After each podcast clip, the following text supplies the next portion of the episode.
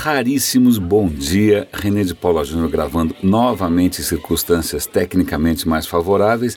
Com um porém, minha garganta está um pouco prejudicada simplesmente pelo fato de que ontem eu falei demais. Tive não sei quantas reuniões, dei uma entrevista para uns estudantes. Moral da história, a garganta acordou um pouco sacrificada. Conto com a vossa compreensão.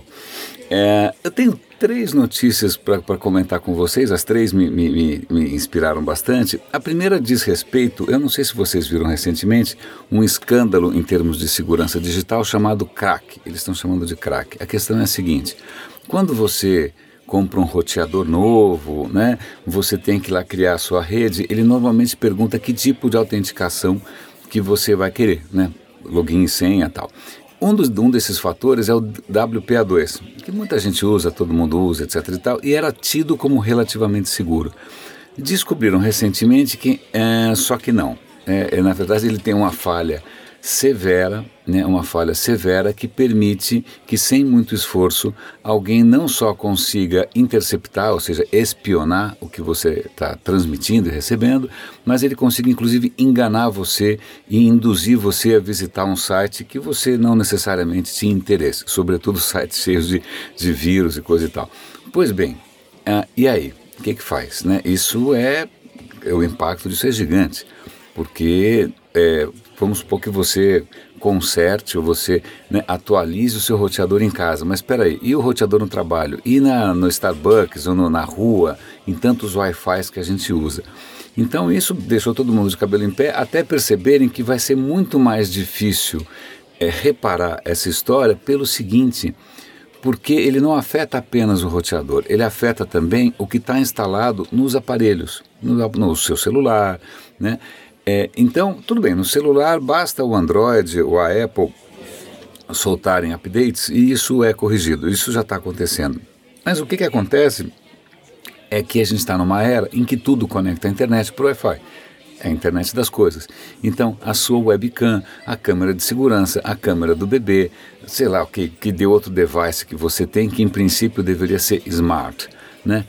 Normalmente esses, esses aparelhos eles não têm nenhum esquema muito claro de update. Né? Então a gente eles estão achando que vai demorar décadas para essa, essa fragilidade desaparecer. Isso é grave. Pior do que isso, é você fala, ah, tudo bem, eu vou usar uma VPN, que são aquelas, aqueles softwares, né, aqueles aplicativos que permitem que você crie uma rede segura. Né? Acontece que também num outro relatório, vou dar link para isso, é, descobriram que muitos desses aplicativos de VPN ou eles não protegem você de maneira nenhuma, ou pelo contrário, eles vêm com vírus, malware, etc. e tal. Então, realmente, a situação não é a mais favorável do mundo. Então, para dar uma notícia boa, saiu hoje no Estadão uma reportagem sobre um tema que eu acho super interessante. Não é muito a minha praia, eu tenho zero afinidade ou histórico com a questão do agronegócio. Para mim, planta é planta, árvore é árvore, se, se, se sair na, no supermercado tá bom. É, mas acontece que o agronegócio brasileiro é muito inovador, né? é o que tem salvado o país. E tem uma reportagem extremamente interessante sobre nanotecnologia, inovações em nanotecnologia. Nanotecnologia é aquela tecnologia que envolve escalas muito pequenas, né? muito, muito, muito, muito, muito pequenas. É, uma dessas inovações em nanotecnologia no agronegócio é uma etiqueta que você coloca na fruta e essa etiqueta muda de cor conforme a fruta amadurece ou não. Né? Então a fruta mais madura, a etiquetinha está de uma certa cor, a fruta está mais verde, a etiquetinha está de outra cor. Para mim isso seria sensacional porque eu não consigo comprar, eu não sei comprar nada. Né? Eu, primeiro, porque eu não, não, entendo nada de fruta, e segundo, porque eu nunca sei avaliar. E a ideia dos caras é, inclusive, você ter um aplicativo que consegue ler essa cor com mais precisão e te fala: olha, essa fruta está muito verde, dá para você fazer doce de banana. Essa fruta está muito madura, você pode usar isso para fazer geleia. Sei lá, que inclusive te dá ideias para aproveitar uma fruta que não está na sua madurez, como é que fala isso? Madurez? Maturidade eu sei que não é, deve ser madurez, é ideal.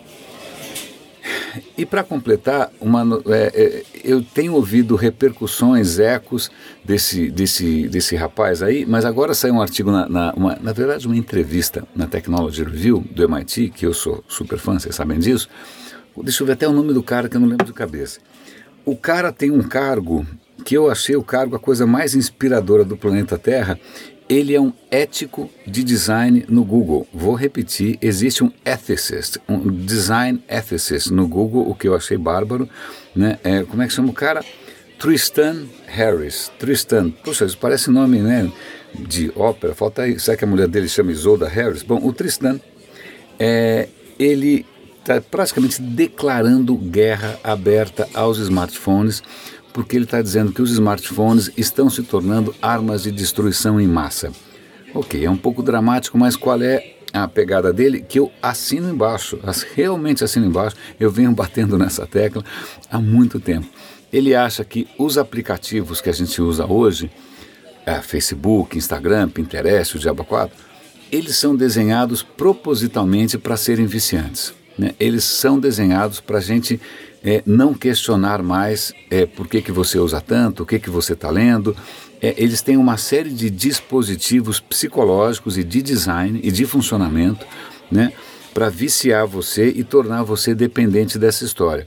E ele levanta várias questões, vale muito a pena ler a entrevista, que ele comenta, olha, o poder que um Facebook tem hoje é tão colossal, não só porque ele vicia você, mas porque ele conhece você tão bem que ele tem cada vez uma capacidade maior de influenciar as suas decisões. Né? Haja vista o que aconteceu com a eleição do Trump, haja vista o que aconteceu com o Brexit é, na, na Inglaterra. Então, essas plataformas estão não só viciando, né, fazendo você jogar seu tempo fora, ou, ou, fazendo você deixar de fazer outras coisas, né, tornando você mais ausente, mais distraído, é, mas também elas estão manipulando você. Manipulando, que é uma palavra que eu venho usando aqui faz tempo. Eu fiquei muito feliz de ver alguém com essa, porque imagina, eu falar é a mesma coisa que um, um homem sanduíche na Paulista anunciando compro ouro, né? O impacto é muito pequeno. Agora, um cara dessa estatura, né, o cara tem essa função no Google, ele criou uma, uma, uma fundação, se eu não me engano, que eu vou dar o link também, deixa eu até ver como é que é o nome aqui, que eu já esqueci. É, como é que chama a fundação do cara? Time Well Spent. Eu vou dar o link para o site, ou seja, tempo bem gasto. Né? É, e esse cara está tentando conscientizar as pessoas sobre isso. Qual o efeito disso? Não sei. É, como é que você vai reverter ou você vai mudar esse rumo? Eu não sei. Eu já venho dizendo por aqui que o Facebook eu não passo nem na mesma calçada. Eu jamais pediria emprego lá, jamais trabalharia lá. Se eles me chamarem, eu vou falar um monte. Né?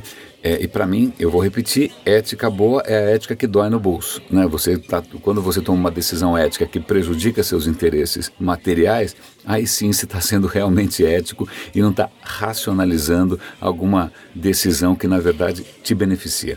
Então, é, e falando nisso, isso tem a ver com, com uma discussão que eu estou levantando e que realmente está crescendo mais do que eu podia imaginar, que é uma discussão sobre o impacto, né, o impacto social, ambiental, ecológico, psicológico dessas inovações todas que a gente fica aplaudindo sem parar. Né? A gente uh, se condicionou ou foi condicionado a aplaudir todo tipo de inovação sem perguntar o ônus que isso tem, né? o quanto isso pesa, né? é, tanto para a sociedade, quanto para o planeta, quanto para o futuro. A gente aplaude qualquer coisa, nós somos bobos alegres. Aliás, eu acuso frontalmente uma, uma série de, de, de, de, influenciadores por aí de serem bobos da corte. Né? A gente está festejando é, o que não deveria estar tá sendo festejado. Então eu fico feliz que um cara dessa estatura é, esteja levantando essa bandeira.